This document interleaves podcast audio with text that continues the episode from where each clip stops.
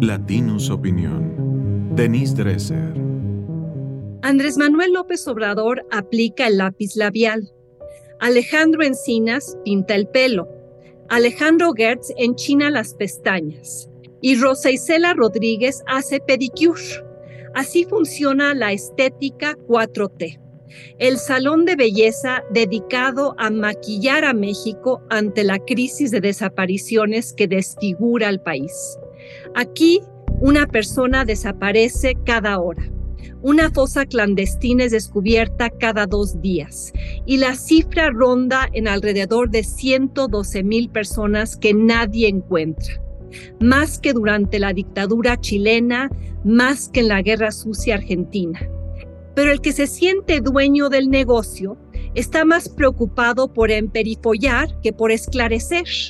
AMLO no vive angustiado por los miles de compatriotas ausentes o por los, muchachos de Lagos de Moreno o por las madres buscadoras que escarban la tierra. Su obsesión es que sus cifras de desaparecidos sean menores que las de Felipe Calderón y hará todo tipo de tratamientos exfoliadores para asegurarlo. Esos son los contextos actuales a los que se refería Carla Quintana, titular de la Comisión Nacional de Búsqueda, en una carta de renuncia que más bien fue una salida obligada. Según el reportaje de The Washington Post, ella envió toda la base de datos de desaparecidos a la Comisión Interamericana de Derechos Humanos para su salvaguarda porque ya sabía lo que estaba ocurriendo, ya anticipaba lo que iba a pasar.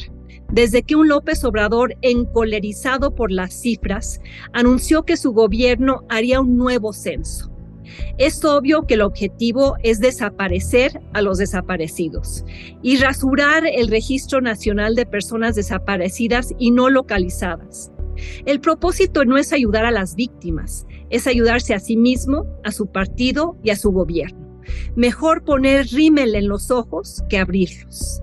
Alejandro Encinas le pidió a Carla Quintana que buscara la manera de reducir el número de desapariciones que a AMLO le molestaba y luego dejó de tomarle la llamada cuando ella se resistió.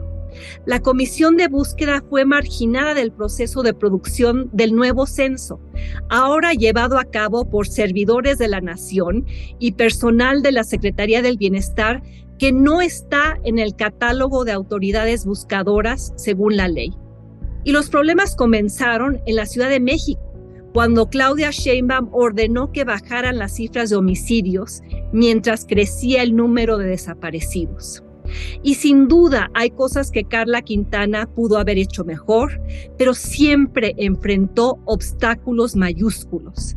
Sin duda es necesario mejorar y depurar la forma en la que se busca y se registra a los desaparecidos. Pero su salida es ominosa, y más aún cuando se suma al patrón de obstaculización reciente, a la salida del grupo interdisciplinario de expertos independientes de Ayotzinapa, a los documentos que el Centro Nacional de Inteligencia se niega a entregar a la Comisión de la Verdad, a la protección política que AMLO le otorga a las Fuerzas Armadas. Atrás quedó la agenda de memoria, justicia y verdad. López Obrador prometió revelar el rostro real de México, pero lo ha escondido bajo pestañas postizas y chapitas aplicadas sobre la palidez mortal. El gobierno no quiere mostrar a México al natural, tal y como es. La Fiscalía General de la República, junto con muchas fiscalías estatales, prefiere colocar más sombras que poner luces. Los 50 mil cadáveres sin identificar no requieren fortalecer la capacidad forense, según el gobierno, sino una inyección de Botox para que el presidente no frunza el ceño. Las órdenes son seguir cortando el pelo, seguir limando las uñas, seguir ocultando las imperfecciones. Para el presidente, los más de 40 mil desaparecidos en este sexenio son un problema de popularidad, no un reflejo de mala gobernabilidad. El aumento de las cifras no es un tema de política pública, sino de imagen pública.